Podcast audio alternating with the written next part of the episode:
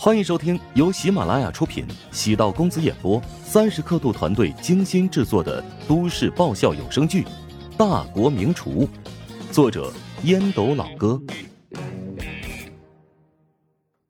第二百六十七集。至于跟居灿的对话，乔治给出的话术很简单，而居灿爽快的也答应了这个饭局。按照乔治的分析。居灿看似处于弱势，但他反而是最迫切希望大家能坐下来一起将事情聊个明明白白。跟汪家断绝了联络，他心里很慌，他害怕竹篮打水一场空，他不想成了单亲妈妈，什么也没有捞着，还多了个拖油瓶。乔治返回食堂，坐在办公室内，心中感慨良多。胡展娇发来消息。猜中了他们每个人心中的想法，乔治，你越来越恐怖了。哎你是有读心术吗？只要足够了解每个人的立场，猜中他们的想法和反应，其实并不难。前提是要做足功课。哎，别解释了，你就是个老阴。乔治忍不住笑出声。胡展娇对自己有这个评价，也不是一次两次了。乔治开始分析明天的和解宴。作为组织者，必须要掌控剧情的发展，但是，生活总比小说或者电视剧更加精彩，充满无数变数，哪能随意驾驭呢？乔治没空嘲笑或者评价汪家复杂的家庭关系，自己所处的家庭比起汪家更加错综复杂。乔治总觉得事情有蹊跷。儿媳妇朱媛表面来看，受到丈夫的背叛，不愿意生孩子，难道真的只是为了事业？又或者存在其他的原因？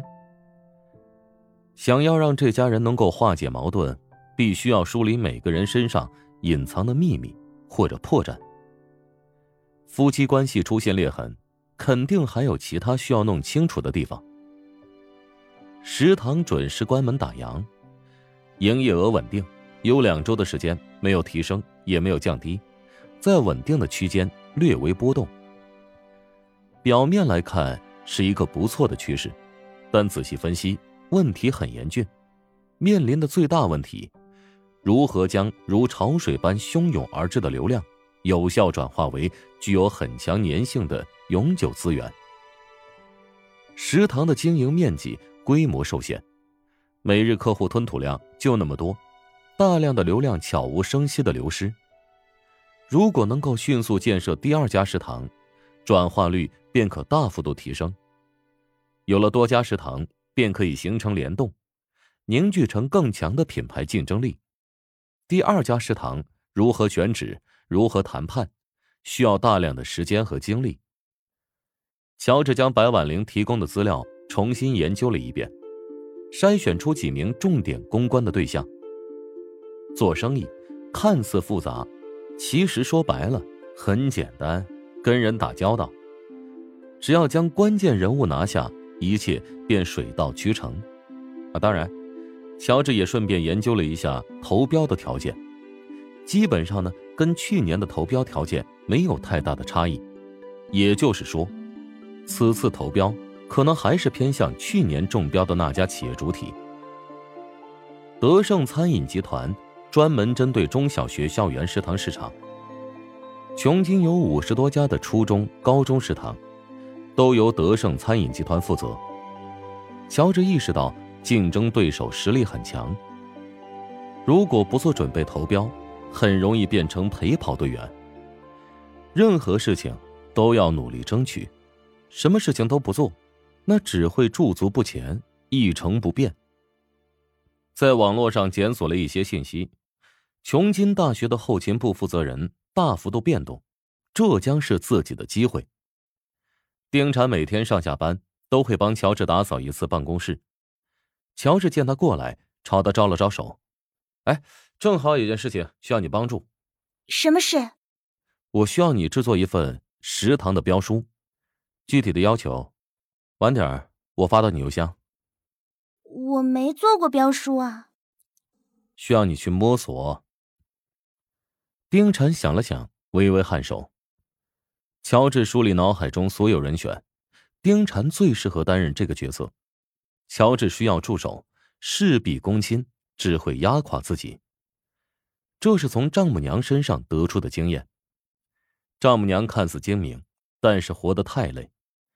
他身边只有属下，没有朋友和伙伴。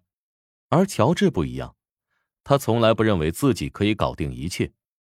他相信博采众长，让专业人处理专业事，比起一言堂更有助于企业发展。当然，乔治所处的角度跟丈母娘处的角度还是有很大的差距的。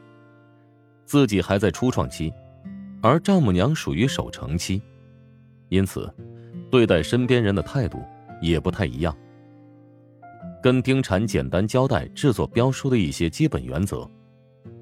丁禅毕竟是第一次接触，听得云里雾里。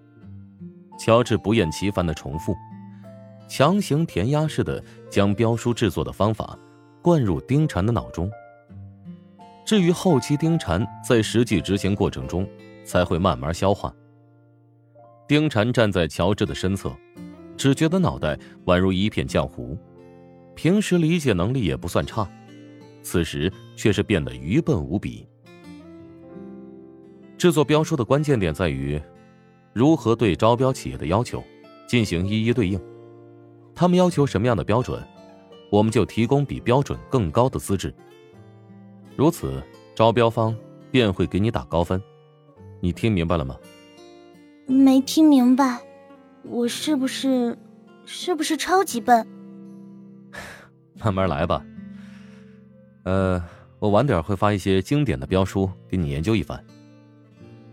丁禅愧疚的点点头。乔治不觉得自己残忍或者过分。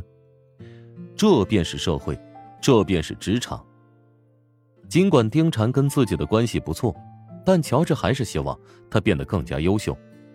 最好能给其他员工树立榜样，靠能力在食堂站稳脚跟而不是靠着他与自己不错的关系。或许，跟他未来的职业没有必然的联系，但这段经历对他而言，绝对是难能可贵的财富。乔治简单的收拾了一下，准备离开办公室，手机响了起来，是一个陌生号码。我是肖云。想跟你见一面，咱们俩好像没有见面的必要吧？乔治内心奇怪，韩冰的新婚妻子为何会主动找自己呢？关于你的妻子和我的丈夫，我觉得你有必要知道一些情况。行吧，在哪见面？你食堂附近的那家咖啡厅，我已经到了，并找了个不错的位置。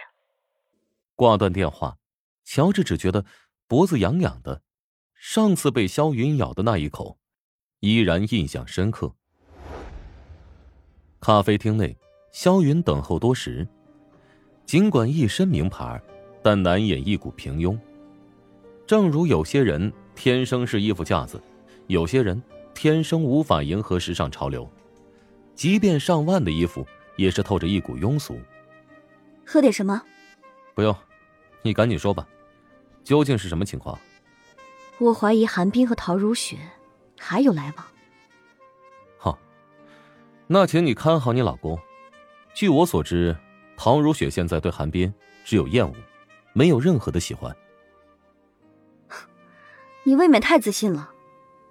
不是我自信，而是你太自卑了。你其实也知道，自己抓不住韩冰的心，即使没有陶如雪。他早晚也会移情别恋。不，他爱我，否则他为什么会跟我结婚？